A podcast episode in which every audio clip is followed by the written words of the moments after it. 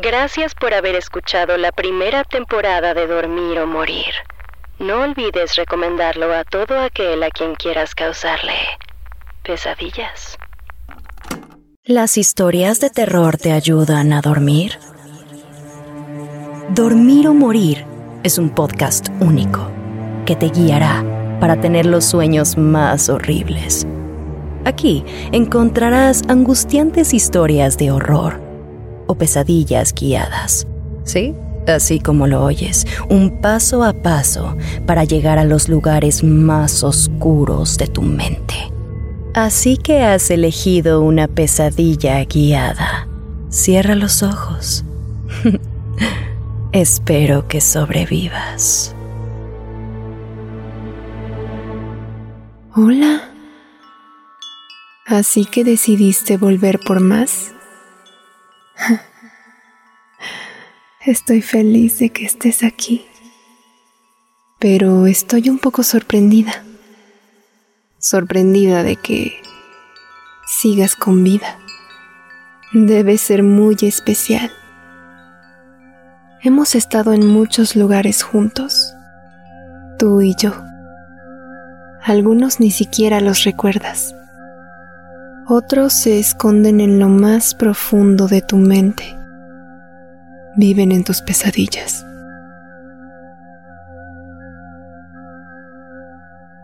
¿Alguna vez me ves en tus sueños?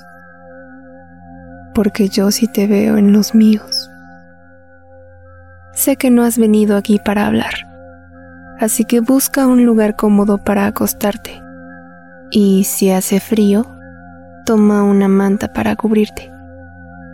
Encenderé una vela para crear ambiente. Sé que te gusta. Cierra los ojos y empecemos. Respira profundamente. Infla tus pulmones.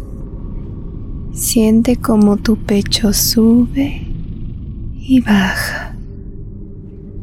Ahora sostén el aire. Uno, dos, tres, cuatro. Exhala. Quita esa tensión desde la cabeza hasta los pies. Relaja la mandíbula y los hombros. Ahora voy a hacer una cuenta regresiva para que vayamos a un lugar nuevo. Diez. 9. Sigue respirando. 8. 7. Entra en ti mismo, en tu subconsciente.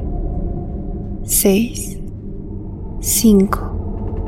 Abre tu mente. 4. 3. 2. 1. Antes de que lo olvides, recuerda que no importa lo que pase, yo no podré ayudarte. Te encuentras en un carnaval, una feria. Estás dentro de un carrito eléctrico en una atracción mecánica. No hay nadie a tu alrededor, excepto yo. Pero solo soy una... Bueno, no es importante lo que soy estás completamente solo. Mientras te abres camino a través de túneles oscuros dentro de esta atracción mecánica. Una casa encantada tal vez. Puedes ver figuras en la oscuridad, ojos observándote. ¿Son parte del juego? El carrito mecánico te aleja del carnaval te aleja del olor a palomitas, de las risas y de las charlas ocasionales que suceden en las ferias y te adentra en la oscuridad. De pronto el carrito se detiene. Hace más frío que antes. Una brisa helada recorre tu cuerpo.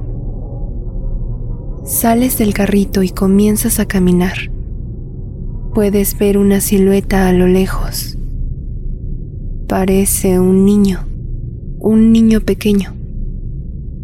comienzas a acercarte a él.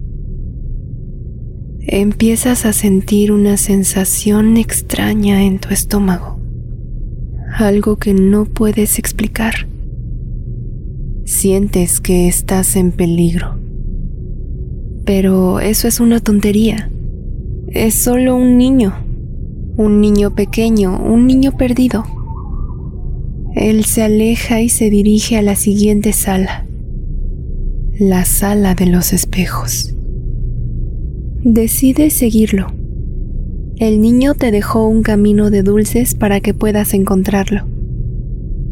Al principio ignoras los espejos y sigues el camino de chicles y golosinas.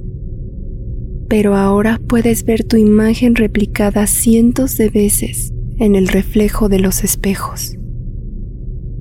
Sigues caminando y ¡ouch! chocaste contra un espejo. A lo lejos puedes ver a alguien observándote. De alguna forma ahora el niño es muy alto, más alto que un hombre promedio. Tiene el cuello demasiado largo y los dedos demasiado afilados. Está usando un traje viejo y un sombrero de copa alto. Te resulta familiar. Es absolutamente horripilante. Su cabeza está inclinada y te observa con curiosidad, pero sus pies no tocan el suelo. Está flotando y se dirige hacia ti. Corres pero chocas contra otro espejo no encuentras la salida.